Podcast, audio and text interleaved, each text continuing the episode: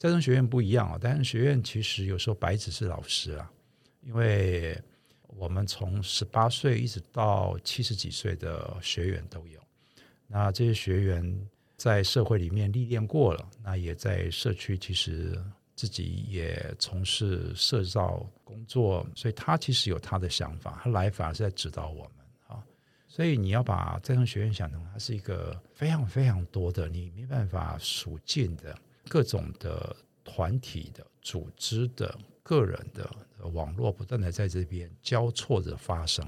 我们眼睛所看到只是八十个学员坐在那边上课，可是你重要的不是你看到的八十，重要的是你没看到的在他们身上所延伸出去的网络。这些关系网络，这些是他可以用来解决事情，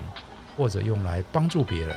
啊，或者是他可以呢连接上我们的再生学院的网络。Let's open it.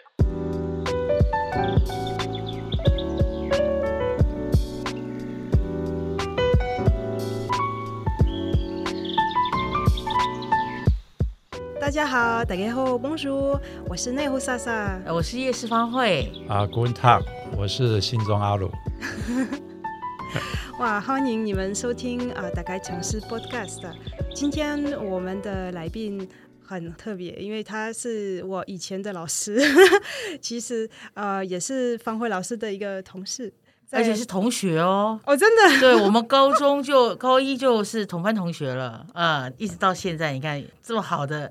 合作默契，哈，这他是我们再生学院的计划主持人卢桂贤老师，欢迎他。哎，谢谢两位的邀请。嗯，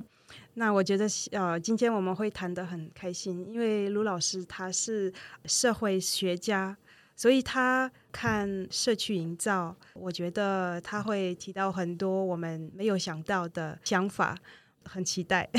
但是可能就是开始的时候，就是呃要跟大家呃介绍一下。哦，好的，呃，我我想就先从呃我的被定位的身份开始了哈。当然，因为我是学社会学的，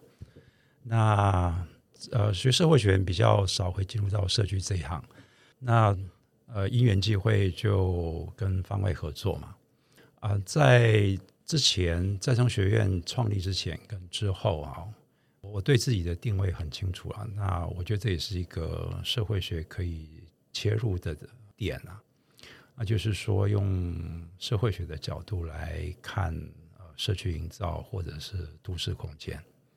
社会学当然还有很多的实践的方式啊，哈。各位可以想想啊，就是说教育部的这种跟社区还有跟产业合作啊，啊，将学术的资源、知识引入到社区、引入到社会、引入到特定的各种的社会议题，然后这这是一个做法。我个人是从事比较专注在理论上啊，所以。我对于任何的实践工作，都会从理论的角度去思考，那会让啊、社会学的思考呢，跟你的实践，跟你要面对的对象会有个辩证的关系。就是我跟我想要从事的，你说社区或者是人啊，我们两个之两者之间会有这种相互成长的机会。所以这种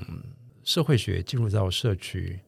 我我觉得第一个我们面对的比较是一个很具体的，就是社会学在这上面的着力比较少。那我想呢，啊、建筑背景的，或者是这种啊、都市设计啊，或者是社社区设计的背景的专业知识者是比较多的。可能大家会觉得很好奇啊，就是社会学的看法跟一般的建筑或者是社区。实践工作的到底差别在哪？我想最大的差别应该就在于啊、我们还是会主要是从人的人的关系着手去想空间的问题。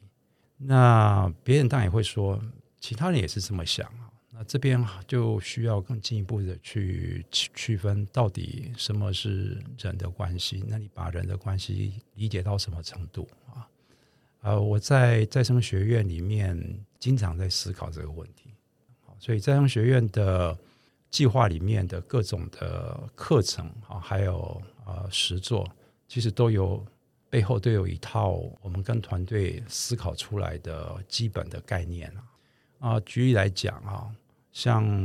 我们在思考社区的时候，其实也不会单纯的想到社区里面具体的物理空间。我我想很多的学者计划也都会这样讲了哈，这都没有问题。可是呢，我们在看社区的呃它的关系的时候，我们其实还必须要去想到的是，其实这里面有非常不同的概念在里面交错着。不同的观察的角度，呃，社区的人他的观察角度，呃，台北市政府官方的思考的角度啊，还有外来的可能是游客或者是其他的团体啊，社会里面的倡议团体他们的观察角度，这些不同的角度都会形成他们对于这个物理空间上面的感受，于是这里头它就会形成一个他们自己特有的社会空间。所以我们在讲社会空间的时候，会包含很多的东西啊，比如说包含着他的阶级，包含着他的收入，包含他的个人的兴趣啊，他的家庭啊，还有他自己对于他的未来的想法。我到底要不要在这边买房子？我要不要住在这儿？呃，我的工作呢，能不能够跟我所居住的地方？那我可不可以呃，甚至拨出额外的，在我的劳动之外的其他的时间？呃为别人付出啊，啊，适不适合我？我能找到跟我呃休闲兴趣相同的人，然后这些都是哈。所以其实我们要把这边的社会关系里头，要想象每一个人在以他为中心所往外扩充出来的这种跟人、跟物、跟活动产生的关系啊，在这些关系里面，他才开始会去去想。我的物理空间应该要是什么样子的？所以可以讲说，啊，我比较倾向于还是把人摆在第一位哈。那物理的空间、外部的空间的改善，我把它摆在比较后面的角的的的这个位置上。这是一个比较大的差别了。那随时的都会去想别人怎么去透过他的他的感受啊，去呃创造、去想象他的空间啊。例如说。啊、呃，我们就会呃，透过我的手啊，去感觉在离我两公尺的杯子、水杯到底呃，对我是什么意义的？哈，这些看起来只是一个可以量出来两公尺的，其实重点不在两公尺，重点在于我的手啊，我的手能不能够得到？我够得到了，那它就是一个对我来讲，这时候它就变成了一个我可以去考量的空间，哦，它是远或者是近。所以对我来讲很重要哈。一个贫穷的人家哈，贫穷人家对他来讲，呃，他在在电视上所看到所有的事情啊，对他讲都是遥不可及的。即便只是在他隔壁大楼一栋豪宅，这这也是遥远没办法实现的。所以物理空间很近，但对他来讲是他这辈子达不到的。所以他会忽略所有这边所有在他附近豪宅发生的任何的事情。因为那个不是他认为他自己能力能够去解决的啊，即便只是一个很简单的，可能就是啊乱丢垃圾，但是对于一个收入够的啊，他的教育程度，他的他的职业啊是在中中上的啊，那说不定这时候他对于他自己能够想象的社区，他能够触及的公共事务就变得非常非常的广了。那在这上面，他所看到的就不会只是在他自己的国家，他甚至可以飞到其他的大都市里面去参加一些抗议示威的活动，或者是跨国的这种啊社区的运动，他都可以做得到。所以我觉得还是要从从人跟人的关系啊，从人自己本身对于事物的哈，对于社区、对于空间的感受啊，这个感受它绝对是一种比空间还有力量的。哇，好棒哦，很了不起！就是从自我介绍就可以提到那么多的关于社区营造的的概念。刚刚老师的一个开头是一个很重要的引言，对于我们都市，尤其是台北的都市再生学院，我觉得这是一个很重要的。就是我们的学院有一个特色，我觉得那个人文的基础，或是那个文化的底蕴。就是从这样子每年不断的在呃交互的这样子的呃提醒里面，我觉得哎，老师今天讲的话是一个很好的重诊。所以我们要不要先来聊一下都市再生学院？哦，其实它其呃在台北市大概已经有五年，进入五年第五年的时间。那以前呢，在台北市有一支计划叫做社区人才培力，主要就是培力呃在都会里面想要参与呃社区沟通哦，或是他的工作未来想要跟社会实践有关联的一个市民的一个培力计划、推广计划。后来到呃这几年开始想要跟我们台北市的一些居住政策能够开始衔接，所以呢。呃，更名叫做呃台北市都市再生学院，所以我们的学员呢，在怎么样用空间哦来连接到我们的居住，我们的呃日常的生活，包括个人内在、心灵的空间这个部分的思考，都算是在我们再生学院里面想要透过这个培力计划，然后开始慢慢呃引动更多有兴趣参与的人市民，然后形成伙伴关系。嗯。所以这次计划是，我觉得特别是对于推动呃都市的一个软的改造，嗯，我们都很期待它能够产生一个很重要的一个基础跟基石这样子。我我觉得啊、呃，一个制度或者是说一个像都市再生学院这样的计划啊，它满足很多的需求了。哦，不管是说培力组嘛，以前的培力组或更早的轻轨师啊，嗯、什么社区规划师哈。那这几十年的历程，其实可以把它放在一个台湾的政治发展的历史上去看。我我我觉得所有的政策都必须满足一件事情了啊，不管是大的或小的哈，它涵盖的范围，那就是它满足这种参与啦。参与我们会说，呃，政策就是要去解决问题啊，没有错啊，政治要解决。饮水的问题，政治要解决交通问题，哈啊，政策还要解决呃这个托儿所的这个需求的问题，没错。但是里面还有一个很重要的哈，就是它很它很抽象，就是它满足参与，我要参与。嗯，我觉得这件事情很重要哈。那再生学院可以放在这个角度下来看，不管这些人来上。再生学院培力组课的这些学员哈，到底他后来有没有再继续的留在社区服务，或者他有没有提出什么样的改进的计划，改善他自己的社区空间的计划？这里面一个很重要的，作为再生学院，它想满足一个很潜在的一个需求，那就是我要参与。嗯嗯，我我我想要对于这都市的空间，我我有我想要讲的话，我有一个蓝图。那我甚至想要去跟别人分享。然后我们的学员里面有这样特质的或这样需求，其实非常多。他可能是因为自己的家或者他家附近要都更了啊，或者是嗯，他开始觉得这个里呢，他突然觉得他想要贡献在他的这个邻里，他希望能够变得更好。其实他没有带着特定的问题、特定的计划，但他就是想来。所以我我觉得一个在我心目中一个好的城市啊。它应该是有非常多的机会让市民、让公民们参与。至于它能不能够真正解决什么问题，这其实很难说了，就看你的标准何在，你就会去说，那他后来的做出来的成效如何如何啊？印在纸上啊，发表啊，这都是另外一回事了。我觉得最重要的还是再生学院呢，是我觉得台台北市跟其他的城市最不一样的地方，它不断的在培力。但是你问他，那你培力之后，你的成效如何？这就要看你你怎么去去讲。我刚刚说的，可是对我来说啊，更重要就是越来越多人，每一期的话有可能最多到八十几位、九十位啊，最后啊结业的大概也有五六十位。你想想看，那个每一期五六十位，啊，数目看起来是不多，可是累积下来，这些人他会在离开之后，会继续的将他在这边所学的，他的感受。他的想法，他的企图，或者传给别人。嗯嗯，所以我们其实每一次培力的，其实不只是只有六最后的六十位，而是六十可能还要加两个或三个零。他们一定会被问到：那你你为什么会有这样的动机，或者你为什么会有这样的看法？所以它的成效带来的效果其实是不可低估的啦。好，这第一个，我觉得它很重要。都市再用学院，它其实满足了公民参与的需求。啊，所以更多的人来啊，就表示说这个需求会越来越高啊。在其他方面，我觉得市府应该可以在其他的计划里面也要提供更多这样的机会了。啊，所以它不是简单的说我这边学一些技能。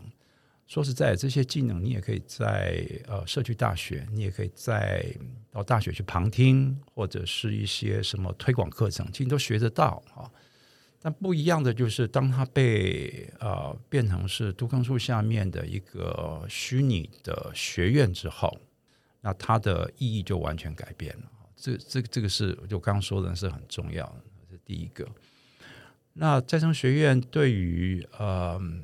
我刚刚另外之前在在在自我介绍提到的，就是它能够带来不一样的思考方式。我相信这个绝对有。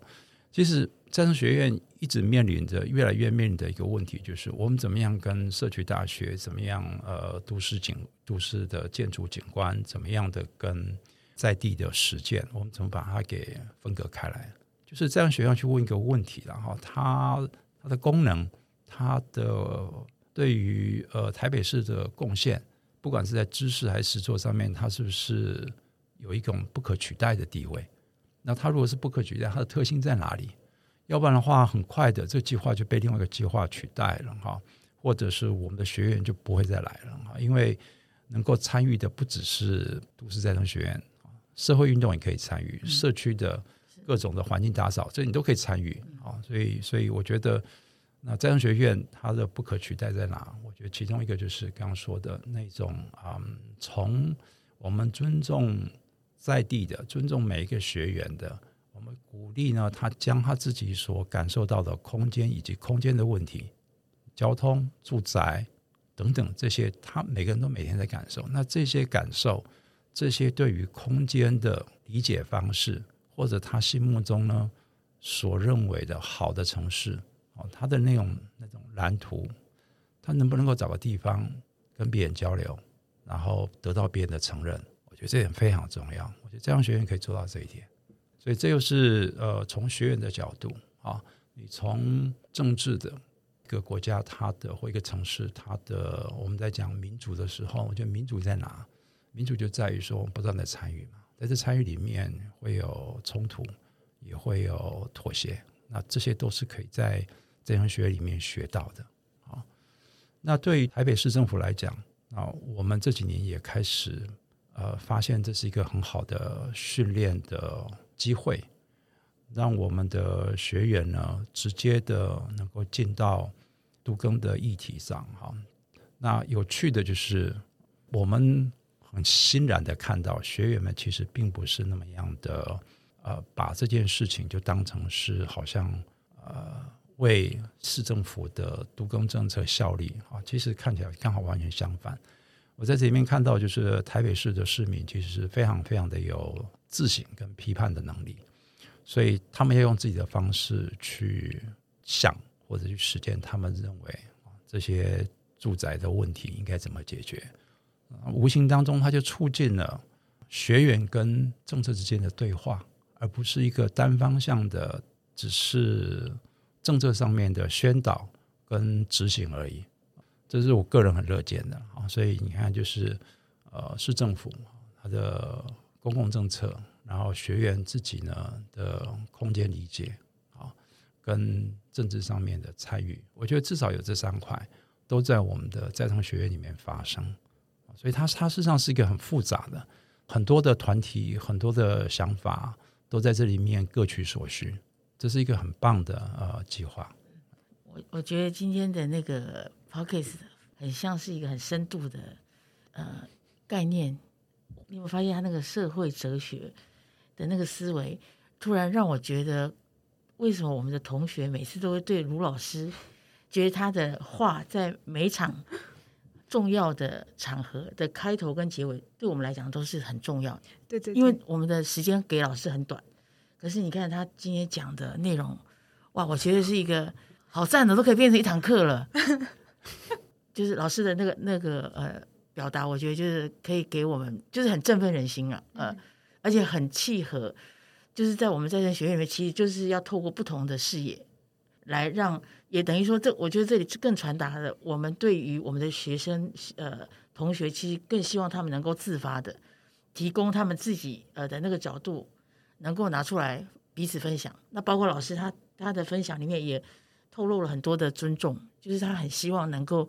这里面有更多的包容，不同的声音。哎，我觉得这是很重要的一种呃一种态度。呃，如果我们的市民都是这样子的一个态度来面对公共事务，嗯，这样子的参与，其实就会带来更好的一种良性的正面的合作。这样子，嗯，其实我上过呃都市再生学院，我也就是一开始就注意到陆老师 说的话，因为我觉得很很深，然后就。其实我觉得都市再生学院的一个呃好处是呃有一些理论上的课，也有一些应该在呃社区，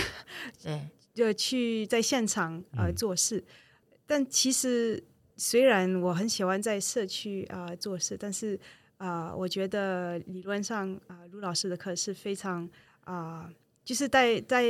啊、呃、我们很多的。呃，想法，然后可以自己去思考。嗯，而且他他会帮助我们有很多种的梳理。因为刚刚我们讲说我们在田野嘛，都一直鼓励大家去劳动，哎、简单劳动也是老师一刚开始就提出来，就是哎，我们不能只是在脑子里面在想，我们那个想必须要把它从呃行动里面去呃看到里面想的跟外面这个劳动的过程逐步去修正，哎，然后也让其他的人伙伴之间可以彼此看到那个行为。然后呃，同步一起共同的来做呃修正，那这样的话是最容易凝聚那个共识啊。嗯、那可是你有这么多的劳动，也不能一直动啊。他每隔一段时间，我觉得这个这个就是我们回到教室以后，我很喜欢老师讲说高级呃的实习的讨论，这个概念是很棒。就是我们经过一段的动之后，回到课堂上来，应该开始要再回到呃内在去梳理我们原本在想的那些初衷是什么。呃，然后这些动机，如果透过不同的人，他也行动出来，然后我们再做一个交流，跟彼此的激励，成为彼此的一些养分，或是一个一个新的一种动机，这样子。呀，我我觉得再生学院的社会实作、社区实作了哈，社会社区实作，它的优点啊，应该就在于说，我们会先安排一些社区的点嘛，哈，空间的点，然后。接着是呃，你要先可能先上一些课程啊，那有些基本的概念跟操作的技术啊，啊进到，所以这边你就看到了在地的。那我们也有辅导老师，所以辅导老师可能是在地的，也有可能是他有专业的智能的。呃，我们的学员伙伴呢，他们又要讨论，所以你想想看哈，呃，大概七八个人啊在一起讨论。那之前呢，这七八个人呢又跟八十个人一起上课，啊，之后进到了呃一个我们安排的社区里头，那他又跟当在地的人呢有了互动，那同时又这个辅导老师在旁边跟他们慢慢的带领他们一些方向，啊，之后呢他们又要做出一个可行的实践计划，哎，之后再回到啊我们的战学里面接受批评，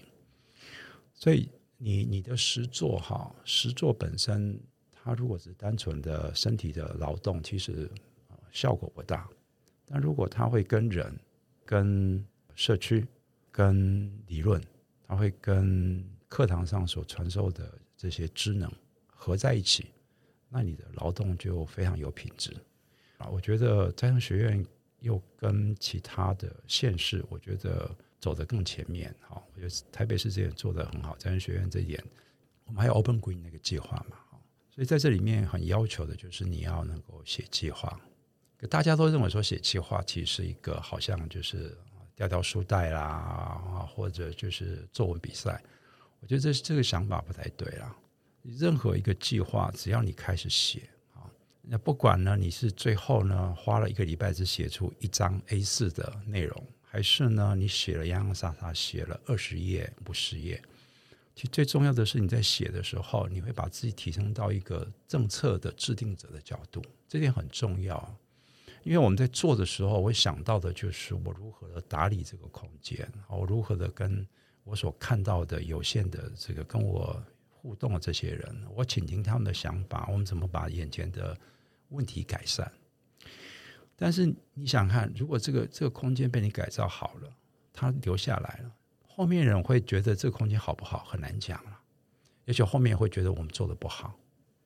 那你怎么去把各种可能的在未来，或者是你自己在认为这地方是个问题的时候，你所讲的问题到底是是真的是大家的问题吗？我觉得这些都可以在你在写计划、提计划的时候都可以想到。它必须要换成一些比较抽象的概念，它必须换成文字，让更多人呢去阅读。那这时候，这时候的空间就不是你的，或者这十几个人的空间了，因为你写在纸上了。所以你必须要从一个政策制定者的角度，你必须从一个匿名的使用者的角度去想这个空间的问题。所以这很重要。所以你的劳动要跟你的同时作为一个计划，然后跟你可以去想象的一个政策的制定者，或者是未来的使用者去对话。啊，你你要这，因为你你必须想嘛，你你的计划写出来之后，人家会问你嘛，那你可能会觉得。这跟我把这地方改造好没什么，没有什么关系啊！哈，我觉得很多人都这样想了，就是，呃，我有热忱啊，我就是要改造，我不需要这些学历，OK 了，这都没有问题了。好，它确实是能够解决问题。可如果你希望能够告诉别人，这个空间改造好之后，它到底能够对于呢从来没有来过这人，对于呢只会在 Facebook、Instagram 在任何地方看到的人，他会怎么样？你去想想看，别人在 blog 上面访问或者是报道你的这个空间改造的时候，其实那个已经不是你的空间了，那是一个在纸张上面写出来的空间。你知道多少人被这个报道给感动了，然后他们就有了那个动力，想要去做什么啊，见贤思齐。所以这很重要，就是说你自己改造好了是一回事，你劳动了这一回事，但是劳动了之后，它必须要跟文字、跟计划。跟你的这种匿名的一群的使用者或者是批评者，你要跟他对话。我觉得在商学院这点做得还不错。他不只是让学员进去，他还让学员自己最后去讨论。讨论之后呢，必须要有一个成果发表。那这里面其实就是不再只是关系到呃他们的在社区里头解决问题的能力而已。更重要的是，他如何能够把这些他能够形成问题，他能够跟。不在场的跟社会的其他的人产生对话，能够去影响更多的人。不管你是做成的是文字，还是图片，还是影片，这些都很重要。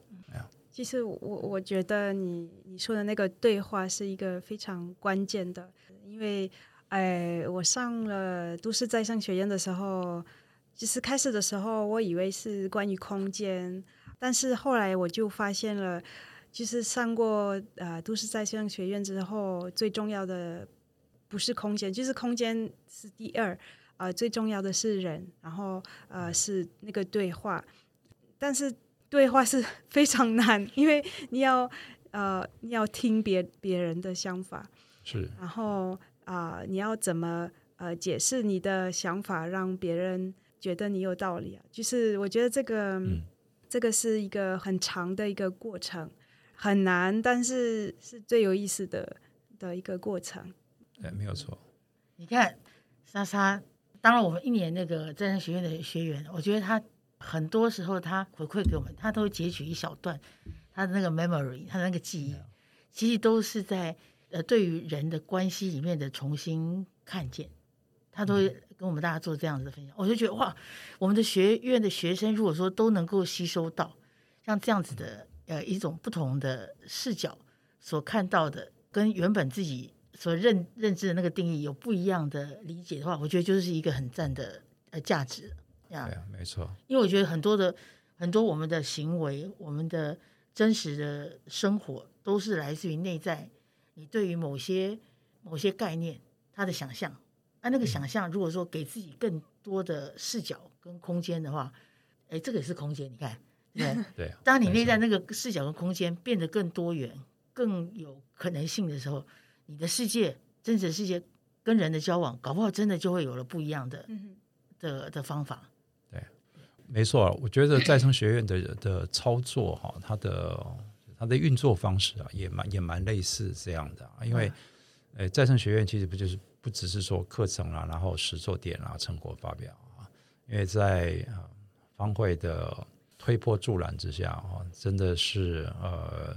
我觉得这样学院是事实上是很立体的，可以从不同的面去连接到很多的其他的社会当中的这些倡议团体啊，或者是实践的团体啊，好，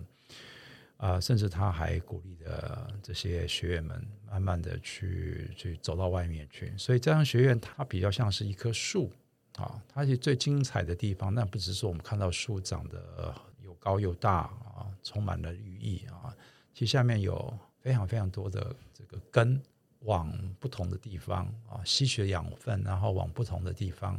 开始扎，越扎越深。那我觉得这样学院精彩的地方，也就在于那个往地下扎的根越来越多啊。所以呃，这样学院你可以，当然你马你马上可以看到的就是它有几个实作点，就是长期跟我们合作的哈。呃，另外呢，就是还有其他的计划，横向的跟很多其他的计划，台北市政府其他的。局处的这些计划，那还有就是呃，我们的学员自己本身啊，学员其实每个人都是武艺高强了，嗯，所以他们不像是我们在学校里面看到的学生，他是跟老师之间有着强烈的不对等，因为老师知道很多，然后学生不知道，学生是白纸，所以学生要来学东西。在这学院不一样啊，但是学院其实有时候白纸是老师啊，因为。我们从十八岁一直到七十几岁的学员都有，那这些学员在社会里面历练过了，那也在社区其实自己也从事社造工作也很长时间了，所以他其实有他的想法，他来反而是在指导我们啊。所以你看他他们自己本身又有一些自己的协作的网络，所以你要把这种学院想成它是一个非常非常多的，你没办法数尽的。呃，各种的团体的、组织的、个人的网络，不断的在这边交错着发生。我们眼睛所看到只是八十个学员坐在那边上课，可是你重要的不是你看到的八十，重要的是你没看到的，在他们身上所延伸出去的各种的这些网络、这些关系网络，这些是他可以用来解决事情，或者用来帮助别人。啊，或者是它可以呢连接上我们的在生学院的网络。其实学院在生学院的网络很简单，它就是几个计划之间的相互的支持。那除了这之外呢，还有在跟这呃在地的这些他们在辅导的或者是合作的这些团体。那可是那些学员的身上就非常的多了，所以这是一个很珍贵的资源。那是在生学院这这四五年来慢慢慢慢。培养起来的。嗯，其实刚刚老师讲的这个部分呢，也从很多这几年开始，已经有更多的回训学员，他们之间的呃交错的合作练习，然后或是说哦，他们有可能透过他们我们以前在教室看不到的他背后的一些关系网络，透过这些回训的学员，在不断的重复的回到学院来。交织起一些新的议题或者故事的时候，哎，它背后的网络好像也慢慢的，我们能够感受到，哎，它的后面的那些那个连接就也浮现出来。嗯，我觉得这个就是呼应刚刚那个老师讲的，就是它不一定是实际上是解决了什么问题，可是呢，如果这些人际网络透过很多的这个概念，在他的身体里面开始滋长了更多互相包容，给别人可以互相包容的空间概念，给自己。心灵有更好的一种空间的想象，其实这不就是一个充满，我觉得，啊、对对对，就很棒的一种。其实，其实我想在在生学院之外，不管是个人还是组织，其实都有自己的网络了。嗯哼，那这个不足为奇啊。我觉得关键还是在于说，这个网络能不能够被连接，而且是多次的重复的连接，这很重要。所以在生学院。现在形成了这些可能可以合作的点跟点之间的这些已经做过一次两次的，他应该继续的保留住，他必须要两次、三次、多次的。就像你，你跟一个人第一次跟他碰面了，给他名片之后呢，你从来没有再跟他联络，那这个网络就变得弱，弱到最后就就就消失。嗯嗯。所以你拿到了名片，那你就要。打电话，或者是去想，你看他之间有没有什么可以一起合作的？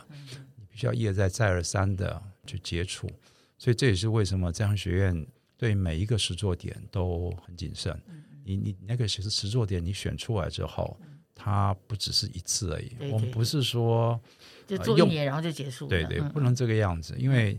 它代表着我们已经开始跟当地之间有一种合作关系了，嗯、信任的关系了。好，那我们也因为他们，我们自己也改变了。嗯嗯，那你就必须要去梳理，然后去筛选哪些经验是值得留下来，这需要时间，嗯，需要一个更长时间的接触了。哎，我又自然而然的又滑到了哎，我们再生学院里面很重要的几种呃那个概念。好 Yeah.、哦，那我是觉得，通常就是对学生来讲，他对于老师讲说，哦，重复的、交错的、多次的这种练习，Yeah. 这个东西其实很重要的。是，嗯，我们都以为说，哦，我们接受了一个观念，我们认同了，好像就就懂了，就会了。可是其实真正在后面。他需要呃加上的，就是你在更多次的在这个网络里面去深化那个互动，嗯、或是有更多种的不同的组合，那你就会产生更多种不一样的呃这种体验。是，呃、那我我会觉得这个反而是，就是这个是送给我们的回训学员。哦，对，大家要想想看，我觉得这是一个很棒的心法哦。对，对，没有错，因为回训学员是我们大概从去年开始，我们就。特别的专注在这一块，因为温故而知新嘛，啊，所以呃，这些已经是上过课的啊，拿到结业证书的啊，这些啊资深的学员，其实让我们那时候就开始去思考，我们让他再来，因为知识每年都在改。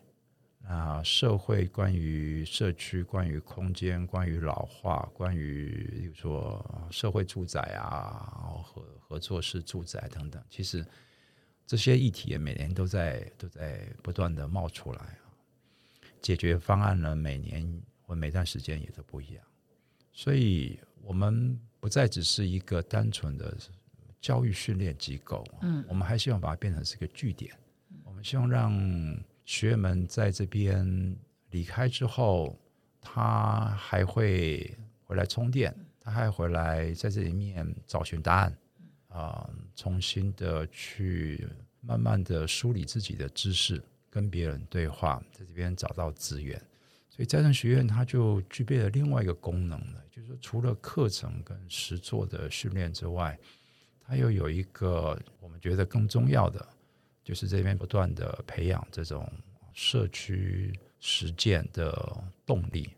因为你一旦离开这了，你可能回到工作、回到学校，你就忙那一些事情了。那你怎么当你在想起了一些社区空间的问题，或整个都市里面空间的问题的时候，你要跟谁讨论？你想要做点什么事的时候，你有没有工具？那我觉得再生学院呢，它确实能够在这点呢，能够帮得上忙。所以呢，你再回来，那再回来，我们对你的期待就不是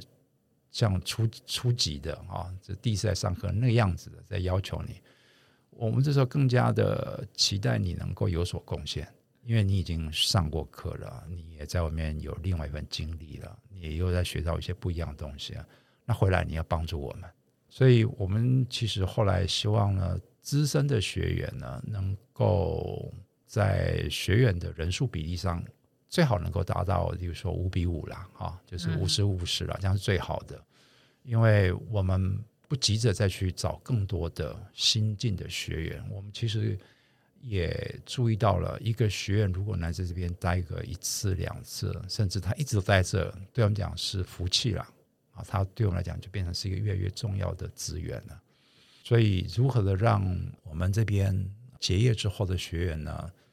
你把再生学院当成是一个家，或者当成是一个资源，或者当成是一个咨询的单位，或者是一个可以依赖的对象啊，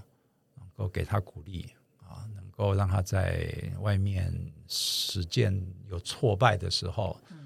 他能够找到一些人能够倾听，能够跟他一起讨论。你看，每次他讲完后，我都不知道怎么接，你知道吗？因为就自己都很很专注，就陷在里面在思考老师在讲的对的一些画面，这样子。对，我也在思考。对对对。哎啊，不过哈，我跟你讲，你看我们今天这样子的 Podcast，我们平常哈都会那个很吵，可是今天老师讲说，哦，我们两个都很专注，就一直呃跟着聊了，我可以这样嘿。那我在想说，比如说你是法国人，对不对？嗯。那你在法国那边感受到的那种社区工作者，或是社区营造这件事情，跟比如像我们现在都说高龄化嘛，我想法国那边应该也类似面对这样子的问题。嗯、那比如说在那边做的社区工作，跟我们这边在讲社区营造啊，它是不是有一种比较不一样的概念或者政策？啊，哎，其实我我不是法国那边社区营造的呃专家，因为我我到台湾就是第二次到台湾之后才。就是注意到社区营造，因为啊、呃、那个时候才有空，然后就问自己我对哪些方面感兴趣，然后就发现我对啊、呃、自然建筑跟社区营造感兴趣，兴趣然后就开始投入。啊、但是其实，在法国我，我我应该承认我非常的忙，所以我我从来没有那么多呃关注这个公共事务、呃、议题。啊、呃，公共事务有关注。比如说，就是参与一些非政府组织啊，或者是这样的，哦、但是在社区我没有投入。投入，OK。对，呃，不过我希望明年 我们可以跟法国的一些呃专家有一些交流，因为尤其是跟那个呃 Third Place Making，嗯嗯嗯，就是 Antoine 空间，对第三空间啊、呃、的那个基金会，呃，Antoine 成立这个基金会的人，他也是社会呃学家。啊啊啊！对，所以我觉得会，就是他会跟卢老师谈的很很深，很有意思。呀，我我觉得欧美在这个社区，台湾在讲社区了啊。不过对于我想，对于欧洲来讲，它比较是一个社会运动，所以它很容易呃引发个人。就是当我们在讨论社区的时候，必须要能够包含很多不在当地的人。我自己所看到的，在德国，他们的看起来像是社区营造的这类的活动啊，其实背后都有政府，可能是地方政府，或是或者是联邦政府，他们会在这上面支持。那当然是透过经费啦，哈，透过一些法令啊等等的，所以他他能够允许很多的个人啊，或者是一些小团体都愿意去尝试。在地的人是不是在这上面很重要？我觉得相对台湾来讲是比较少的。在地有没有？有，但是更重要的是大家一起去创造跟使用空间。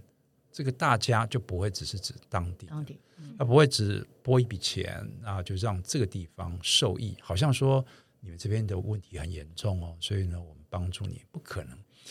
因为如果一个一个一个地区它有一个空间上的问题，有卫生的问题，或者是说啊安亲班的这个空间不足的问题，那它会是整个邦的，它会是整个这个行政区的问题，所以这时候它会变成是一个公共事务。所以不管你在不在地，你是当地人，那都是大家的问题。可是在这边，我们比较会把它给 localize，就把它当成就是。局限在一个区域里面啊，就是这个区域有问题，这有好有坏了哈。好的意思是说，它可以直接的解决这个地方的问题，很快有效率。但是我们要去问了，那你有没有一定的连连带的去想到，它对于整个这个区域的交通啦、卫生啦、学校啊等等资源的分配问题啊？它可能它可能牵动的不只是单单纯的只是一个。社区里头的纯粹的资源的问题而已，嗯，所以怎么样的让把更多的人都能够参与进来？我我想在台湾，我们的参与方式当然就是透过你说透过一些媒体哦，部落格啊，或者是这些 social media 上面的报道，那我们就关心，呃，你可以捐钱，或者是呢，他们可能会有一些需要集体劳动的，你可以去参与。这些很多，我们在台湾这上面，我们把它称之为叫做啊、呃，有参与感、有人情味。但是它能不能够，这当然也是我们的特色了哈。像其他国家一样，其实它一开始的时候，例如说 commons 啊，就是共享啊。那那如果我们谈到共享、共有的时候，它绝对不会指一个社区，嗯嗯，它指的是一个理念，嗯嗯，这个理念呢，它是可以在很多不同的地方。啊，很多不同的行业，很多不同的国家之间都可以一起啊，不管你是要共同分享食物，或者是要分享工具，或者是你要分享这个废弃的空间，嗯，那背后大家在谈到这些事情，在做这些事情的时候，都会指到一个概念，那个概念是可以被说清楚的，嗯嗯，这就很有意思，就是。社会的运动，它会在在进行当中，慢慢慢慢的把它里面呢，越来越越来越抽象，越来越清楚，它可以不断的在往外发散。哦，我们现在的做法比较是呃，针对的每个地方它有的问题，那我们就解决。解决了之后，它就会在啊、我们的社会的媒体就消失掉了，它就变成是个个案。那它不能够再继续的延伸，它不能够。跟其他的类似的问题，把它串接在一起，然后在不同的地方同时的推动，这是比较可惜的。但我说了，这也不见得是坏事了。嗯，我觉得每一个地方有它的特色。哦、嗯呃，其实我虽然不是啊、呃、欧洲或者法国社区营造的 专家，嗯、但是啊、呃，在欧洲我们谈的是第三空间，就是法文里面不太习惯用那个社区营造，因为。community 啊、呃，这个词因为是从那个 community building 啊、呃、来的，嗯、但是我们那个 community 那个那个词啊、呃、跟英文不太一样，对啊。不过我我真的发现这几年法国的社会运动有有一些变化，因为以前就是社会运动啊、呃、常常是啊、呃、示威游行，就是抗议啊，嗯嗯、但是。这几年发生了两两件事情啊，第一件事情是政府不听，其实有很多人去呃上街头，但是政府没有纳入你的意见。那第二个就是现在的问题是非常大的问题，而且是世界的啊、呃、问题，就是很多人感到无力，就是没办法 解决那个那么大的问题。所以其实我发现有越来越多的人，他们发现，哎，其实我们。不能改变这个国家啊、呃，我们只能改变自己。然后可以从我们居住的地方开始，我们可以怎么跟邻居、朋友啊、呃、一起找一个空间啊、呃，然后利用这个空间，就是让很多人开会啊，然后我们啊、呃、讨论、呃、力量可以集结，然后或者说有很多的呃呃生活的一些愿景，可以呃在这边共同的营造这样子。对对对，它的社会就比较像是这样子的一个理念上的结合，然后结合在空间里面。嗯哼，但是其实我觉得这个也是社会营造，跟台湾社会营造很很很像。嗯，但是我们不叫它社会营造，因为叫这个空间，我们叫它呃第三空间。但是人与人的关系那个过程，我觉得跟台湾很像。但是我觉得可能这几年会越来越多，而且现在很多人觉得哦，其实。种菜啊很重要，啊啊啊 或是做对有时候我们觉得很很简单的事情，但是这些事情呃建立人人人与人的关系，然后也可以帮忙改善我们的的生活。对对对对，赞成。嗯，但是我觉得这几年也有另外一个现象，就是疫情。所以其实呃我还记得卢老师第一课的时候给我们呃呃参考一篇文章。所以你写的是很深的 一篇文章，是关于疫情对我们的生活的影响。然后你有呃纳入很多的不同的例子。其实可能今天我们没有办法 谈的那么深，但是我我还记得很有很有趣。然后我发现，其实那个疫情的时间，我们感觉那个社区营造啊、呃，那个人的参与是非常重要的，可以解决很多的问题。但是同时，也发现了很多人，可能越来越多的人，他们就很孤独，然后不想参与，因为这个世界太太惨了，真的太对，就是他们失去他们的工作，他们被歧视啊，嗯、或者什么什么。所以我我很想知道卢老师，因为现在疫情已经有快三年了，就是你觉得这个疫情跟啊、呃，社区营造的关系怎么样？现在已经是后疫情时代了，哈，就是疫情已经差不多过去，这一波快过去了。我我乐观期待了，哈。嗯、所以不管怎么样，这都在我们身上已经有有影响，因为它会是一个很重要的经验。那我们大概从里面大概会知道自己成呃到底成功在哪，或者失败在哪。呃，这已经是我没办法再倒回去的经验了，它就已经在我们身上了。就是我们我们是这样子过日子，过了三年。那这件事情，我觉得应该要仔细的去思考。那这是第一个，我没有提出什么样的解决的答案了哈，我只是说，呃，我们已经这样走过来了，所以它再怎么样都都没办法抹去。第二个，我想讲的是，我们也许要去想一个问题，就是。其实是个价值的问题。我们如果看一看，在尤其像法国，在疫情期间呢，有这么多的跟联邦的对抗，就是各邦。啊，在德国各邦他们有他们自己的防疫政策，那其实宽松不一。那在欧洲也不时的会听到各种的对于政府的防疫政策的反抗或者是批评。我觉得最后其实这里面是一个价值的选择，你到底是认为啊、呃，防疫是最重要的，但防疫为了什么？防疫其实就是为了我们我们的生活嘛。可如果生活这个目的呢被抹掉了，那你防疫要做什么呢？防疫就是保住我们的命，OK，命是很重要的。但是在这里面，如果你失去了工作，你失去了家庭。家庭关系变差了，你的工作呢也无以为继了。你要去，你要去想了。那这时候我们应该要怎么样的决定？我没有标准答案了啊。但这一点很重要，就是呃，我们在下一次，也许会有下一次的疫情，我们就要去想了。我们到底怎么样的重新的去拿捏？每个人都要去想。我现在在这经过这次的疫情之后，什么对我是最重要的？什么我可以舍去，什么我怎么样都不能够舍去。比如说，创作就是我的生命，你不让我创作，那那我那我活着干嘛？有人会这么极端的去去理解他自己的生命啊。那对一个老人来讲，他的生命呢是越来越有限的。他怎么看待疫情？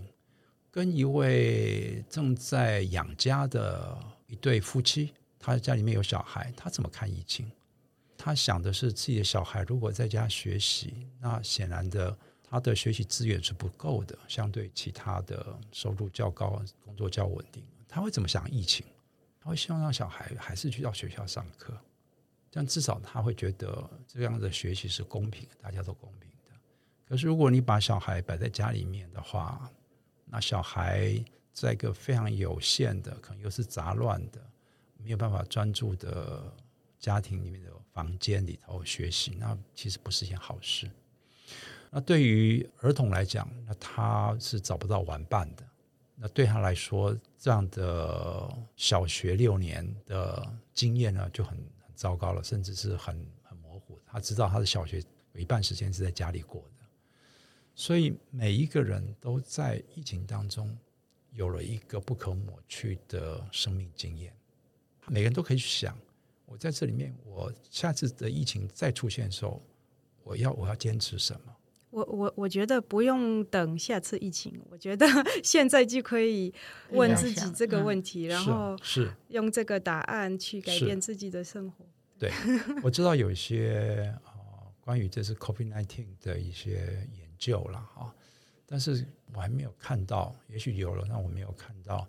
就是我们在这里面。怎么样的去回溯自己这这这几年的生命经验，然后在这里面怎么开始去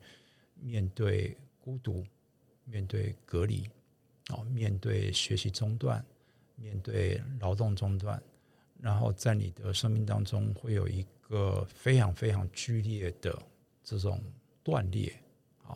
你必须要第一次这么样的持续的去注意到国家的防疫政策，因为它左右了你的你的生活，它变成是你生活行动的前提条件。那你可能只有一年才缴一次税啦，啊，你可能只有一年呢才会去申请什么什么什么样的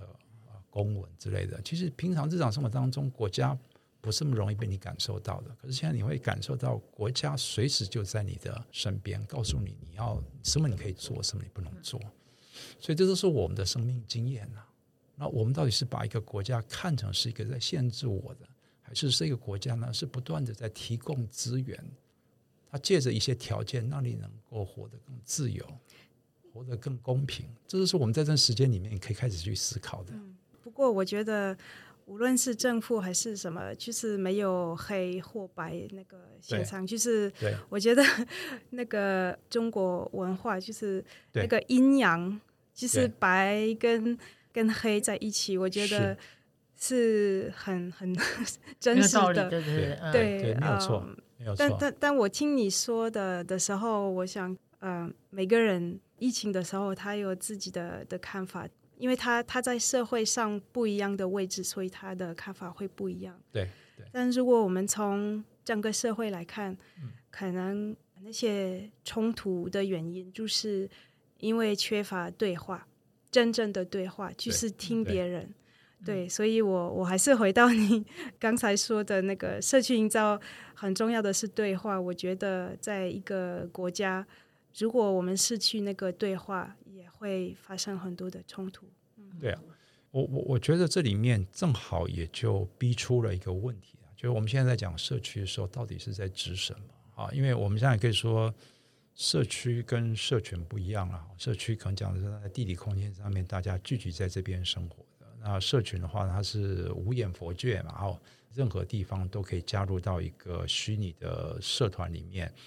那在线上呢，大家一起讨论啊。一起分享各式各样的心情啦，哈，或者你自己所做的事情。博物馆呢，你疫情期间呢，我一样可以有博物馆，然后可以有虚拟的啊，你可以有这个 Metaverse 啊，那那那那，你可以在上面尽情的欣赏。我们大家都是这样区分了，把一个呃现场空间的活动跟那种线上的虚拟的活动区分开来。可是，其实你再仔细想啊，其实现在的。我们很多的所谓的在社区里头的实作的方式，跟那个你自己对社区的想象，其实都是从都是也都是学来的。嗯哼，也就是说，并没有一个真正的啊，我们就是在这个地方自己呢，慢慢的培养出来，慢慢的梳理出来的在地知识了。这种 local knowledge 呢，我们不能够太。太过于乐观，现在也因为说社区关于社区理解跟社区所发生一切的这些知识呢，它都可以传出去。因此呢，当你想要做什么时候，各地的人、外面的人，可能比你在地人更多是关注你这个地方的，所以很难再讲说哪一个社区它的问题呢，就只有他自己，是他自己，其实就变成大家的问题。就这点来说呢。我们就可以确定，社区里面的对话，它绝对不会只是社区里头的在地的人的对话，这个对话会传散到各个地方去。那因此，社区的空间呢，就必须要包含着虚拟的，必须包含着更多的，也许是在几千公里之外的人。他呢，也一直在关注你们这边的发展，甚至他会提供他的经验。所以你的社区呢，一定会感染到他们的想法，那你也会试着从别人的远在千里之外人的角度来看你自己的社区，而不是在你自己的社区的生活当中看你自己的社区。这个这个很重要。如果这件这件事情我们可以这样子理解的话，那 COVID-19 呢，这个疫情的问题呢，就不见得会阻碍我们的社区。没错，我们是很少有机会在面对面一起肩靠肩。这样劳动，但是呢，它反而增长了另外其他，我们呢可以从各个角度重新来看我们自己的社区，甚至我知道我会有很长时间，一年两年我都不会跟邻居有互动，但这时候你你会用什么样？你会透过写 email、简讯，你会透过叫 Uber Eat 别人送餐，你会透过你会透过很多的方式。去了解你的社区，这以前你不会用这个方式了解啊，但现在你会用这样的方式来了解。也就是说，你现在发现你的社区的功能呢，非常的依赖其他在社区之外的人，这样才有办法让你的社区在疫情时间呢还能够稳住，还能够保持住。我我觉得刚我讲的价值的选择，另外就是这边你开始呢去想象另外一种，借着其他的我们的社会已经准备好的一些工具媒介，来让你的对社区的理解，还有你的在社区里面的工作实践，会有不一样的方式，会有不一样的效果。所以这不是一个退步了，我倒不认为会是一个退步，它可能是一个挑战，而且我们应该有足够的工具。刚刚那个莎莎，她从听老师的话里面，她讲到了，就是说那个对话，它是可以促成呃不同的声音，或是不同的价值。有了一些对话之后，可能可以产生更多的同理。那老师刚刚就讲了，对于疫情如何透过我们原本以为我们的社区就是我们自己的里界内。的这个空间，物理的空间，可是呢，可是你很多的需要，可能都是有透过虚拟的这些范围的知识，都已经超越了你原本在地的那个理解的概念，对，来开始扰动我们对于我们在物理的那个空间或那个界限所产生的，就是一定的那种认同的打破。那我觉得这个就是对话，对，所以这样子的呃互动如果越多，我觉得哎，其实大家开始会从。对自己原本的一些既定的定义开始有一些干扰，甚至干扰之后，它可能哦，就会让你有更好的适应跟韧性，去接受更多元不一样的想法进到你的生活，进到你的那个社群或社区里面。他搞不好未来对你来讲是刚开始是干扰，可是后来可能是增加更多的想象，有了更多的想象，你就有更多的组合去产生对一些有趣的生活，跟你有别于你以往不一样的生活。那这样的话，其实看起来好像前面是干扰，哎，可是后来带来的是更多的想象。所以你看这个过程不会是说从一而终，坏的就是坏的。我回到你刚刚说那个太极那个图嘛，黑的跟白的，其实它中间你看起来好像很不好，很乱，乱到一定的那个，哎，其实那个模糊空间是你的韧性一直在被强化。对，呃，然后你的想象一直透过一些意志的东西的干扰，你搞不好也是一种激励。从干扰转变成激烈，说：“哎，你的你就会开始变成往黑黑的往白的地方，又开始形成了另外一种的能量。对”对，我们要习惯了。对对对对对，因为因为我在学校里面上远距课程，就是线上教学，这是三年。那我们在上学院也在前两年开始就都对有直播直播。对，那我我其实我我们跟学院的关系其实就不太一样了啊。嗯用过去的标准，我会觉得跟学员是疏离的。嗯嗯。但是呢，用其他的标准呢，我们学员呢比以前更认真。嗯嗯，对。因为他会自己在上面不断的重复，然后去找到。对，他会在重复的听。想要理解的，嗯。对，他们的理解，他们的思考，其实变得更有深度了。嗯。啊，重要的不是我是教学的人，重要的是我等待他们来跟我对话了。嗯。因为他们读了、听了，啊，这他们会问问题。所以这这个都很难讲，说是绝对的好坏了。不过我我是去年上都市再生学院，就是那个时候刚 刚有呃疫情，所以我觉得虽然我们可以线上上课，就是可能很认真，但是线上对话是非常难的，不是那么深。没有错。哦，没有错。那个时候不能去现场，不能去田野，这个时候也是很、哦、很压抑的哦。对 对对对，没有错，确确实，我我们还是不太不太能习惯你自己人待在家里面，打开你的电脑等等的，因为你的其他的感受并没有被激发。嗯哼，啊，你只有是视觉上嘛，啊，呃，然后加上又是一个荧幕在你前面，就这么大的视窗，你就这边看着几十个人在里面啊，这个晃来晃去的，所以你你你，这些都是我们要去习惯的。他他会会到一个什么样的教学的样子？我我其实自己也不知道了啊。但这是这些都是挑战了。那只是看我们有没有在更短的时间之内去思考这个问题。就是这种疫情期间的远距的教学、虚拟的互动，怎么样的去弥补？我们用什么样的方式来弥补我们这种人在现场的时候？因为我们很享受的在像就像我们现在三个人在现场，哦，我们有眼神的接触，啊，我们还是我们还是有鼻子的这个嗅觉，啊，我们还有还有耳朵正在听啊，呃，我们会注意到对方的表情。那这些在在远距的时候，其实都没有办法，就享受不到了。嗯嗯嗯。不过我觉得当然是一个挑战啊，我们可以调整。但在法国，虽然现在越来越多人是用呃线上工作，但是，呃，也有很多人，他们就发现用那么多线上的工具其实没有意义，所以 他们回到真正的去跟跟人碰面。他们觉得这个才是是更重要，就是他们思考他们的价值，然后他们发现这个才是真正的价值。这是价值的选择。你你你最后你觉得我要安全，我要卫生，我就是我宁愿待在家里面。那有些人认为这很重要，去对小孩子，小孩子一起玩，一起相互的碰撞、触摸、拥抱，这是给他安全感。所以，那这些都不行的时候，那小孩子在他的一段学习的历程当中，他跟人之间他就缺乏那种经验了，在感官上的经验了。这这值不值得？这都是我们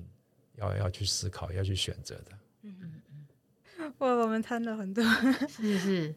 哎，我刚刚突然有一个东西，因为其后面被那个转到那个法国疫情这件事情。哎，你刚刚在讲说。你提了一个问题，然后老师的回复是用说呃，common 这件事情，它其实比较像是一个概念，比如说分享空间这个东西不是属于一个一个限制性的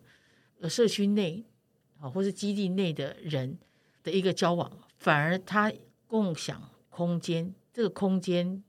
或是基地的概念比较像是它是一种呃分享的概念，嗯，所以。我我刚刚想要连的是说，你记不记得我们大概在十年前的云和小客厅，是进到一个社区的时候，那个时候通常都还是以礼戒当做你的身份认同。对，所以我们外来的人进到一个社区，想要去帮忙协力的时候，你的劳动会被接受，可是你的声音在投票有投票权的时候，你就完全会消消音。因为你你没有办法表达你的意见，嗯嗯、因为你没有票，那是十年以前。嗯、可是你看哦，我们的社区人才培育也差不多是在一百零三年，嗯，好的那个储备规划时开始，我们就开始呃有接触了嘛。嗯，这样子的呃八九年看下来，其实这个礼界社区的意识用礼界来框架它，其实是越来越模糊。你有没有感觉？哦、对啊、呃，这里面有可能就是因为。开始有很多的社群基地，在社区里面，就是你刚刚讲的第三空间，在社区里面已经当它被存在，而且产生了比较正面的这种呃扰动，或是呃产生了一种分享的激励作用之后，其实在地的居民看到了这个这个对自己呃生活的一种好的影响，所以他也就开始认同了社区应该慢慢的要模糊化那个那个理解，嗯，那个边界。然后我们的 Open Green 这几年也一直在强调，哦，嗯、那个从身体的界限区离的哦，社区的那个边界去打开，嗯，好，然后一直到疫情这件事情，我们又更透过很多虚拟的工具，开始去呃激励更多的想象，它可以是在虚拟的空间里面去呃引入更多的支持的力量或者网络，那那些网络跟力量其实都不会在原本划定的那个社区理界的范那个界限的范围，是啊，这些东西都有可能是一直在，其实这个也是一种对话嘛，就是在透过对话，我们呃开始一直打，或就一直打开，一直打开。对啊，我我赞成啊，其实社区还是要从一个时间的角度去看了，啊，像刚刚方慧说的之外，再从时间的角度，社区比较像是我们看到的岩石，它的剖面呢，它有一层一层的。然后我们讲说，在地的它特有的文化，其实我们很难，现在的社会很难讲说啊，这就是在地它特有的。其实你越是要去维持它的时候，你就已经在这里面增加很多人工的东西了啊！你要去维持它，你要去定义它，你要举办特别的活动，你要你要回顾，你要去找文献资料来佐证等等。其实就你就已经为这个社区呢。比较强势的去定义说它是什么，但是其实它可能就是这个岩石的某一个切面，就这样子而已，或者就像是树的年轮，它就是某一轮而已。在未来呢，其实有不一样的人进来，有不一样的团体跟这个社区接触，其实它会有另外的，还会有其他的发展的机会，它会形成一些新的特质出来。所以我们现在在看社区的时候，不能只看它在某一段时间。你把时间放在两年、三年，你会说你在回顾嘛？哈，你回顾你说它有些什么样的特性？那这个讲法就是你没有去想到未来。如果你想到未来的话，你就会把它当成只是一个暂时的被沉淀下来的一些特性，它可以让你让你能够回顾了哈，让你能够很清楚的去跟别人讨论，让你知道你要跟你要你要解决问题，你要找谁，你要用什么样的方式。这就是文化嘛，文化的好处就是让你有个方向感嘛。可是它不能够被被守死了哈，就是说这就是我们的，绝对不能改，这不可能了啊。只要有人呢开始去说这就是我们的特色的时候，他就必须要努力的去让这个地方变成是另外一个样子，因为你已经加了太多太多的各式各样的东西在里头了。所以我我觉得更重要的应该是在未来啊。也就是包含着这个社区之外的团体啊，或者是各种的资源啊，他们都会进到这里头来。那他会在形塑这个社区一种更更丰富的样貌出来。社区已经没有办法单纯的靠一段时间的这种论述啊，然后就去规定它有什么样的特质。这个讲法会比较牵强了，我觉得。与其这样，倒不如把它开放，让更多的人。事实上，一个社区里面，也人里面的人也是来来往往的啊，迁进来，迁出去，所以它其实也不是固定的，真的是一群成员。里面的成员也会不断有新生的小孩在这边长大，那也会有年纪大人离开这儿，所以其实它是一个，它事实上是不断在流动着，它并没有我们想象中那么样的稳定。它是一个有机质，对对对对对，它它实际上是是很有机的，嗯，哎呀，它也不断在时间里面变化着，这这才是我们也因为这样，我们才有机会不断的在不同的地方。当我是在移动的时候，我是不断的迁移的时候，我都不会失去我的我的社区。这不是因为说我带着我以前的社区，而是我到任何地方去，我都是跟别人形成一个社区的关系啊。是是，这是我们希望的。嗯嗯，哇，这个是一个。很棒的结论，是是，我就说嘛，老师他可以可以提供给我们很多新的一种视野。其其实很感谢两位今天邀请我到这边来啊，因为都市再生学院也一段时间了，四五年的时间了啊啊，我们这个团队跟方慧我们一起在实验，然后在观察都市再生学院到底收获多少，然后以往后要怎么走。所以今天的这个 podcast 的录音，呃，我也就理清了一些事情，啊，知道了我们自己在这里面能够留下什么。那那些能够留下来的，像是网络啦，这种个人的知识啊，社区的在地的知识啊，啊，它的不可取代啊，还有对空间的理解，那这些都是我们在再生学里面沉淀下来的，所以我们待会从这边再继续往下走。今天呃，我觉得要谢谢，非常谢谢，呃，有这个机会请到卢老师来跟我们做这一场的 p o c k e t。因为你有没有发现，这场 p o c k e t 跟我们之前所做的的那个频率很不一样？嗯，我们两个其实是被他吸到那个洞里面，然后好像两个学生很专注的哦，一直在他的那个那个创造那个场景里面奔跑，啊，一直想要 catch 到那个，所以是含金量很高的一集。嗯，我觉得这是卢老师送给我们再生学院的学员很棒的一个礼物，我希望在明年的开始，实验室能够让这些声音更多的在呃学院里面被学生听到，送给他们。嗯，对啊，我同意啊，我同意，这是对学生谢谢老师。非常好的礼物。对对对 对，而且让呃一般的听众也可以呃收获很多。嗯嗯，谢谢，谢谢，谢谢，谢谢，谢。谢谢老师。嗯，如果你们对打开尝试 Podcast 感兴趣，你们可以在各个 Podcast 平台啊找到我们的 Podcast。那现在我们也有一个 FB 专业啊，叫做呃打开尝试 Podcast。好，谢谢你们的收听。我是内湖萨萨，呃，我是夜市方慧，啊，我是心中阿鲁，谢谢收听，谢谢，谢谢，谢谢。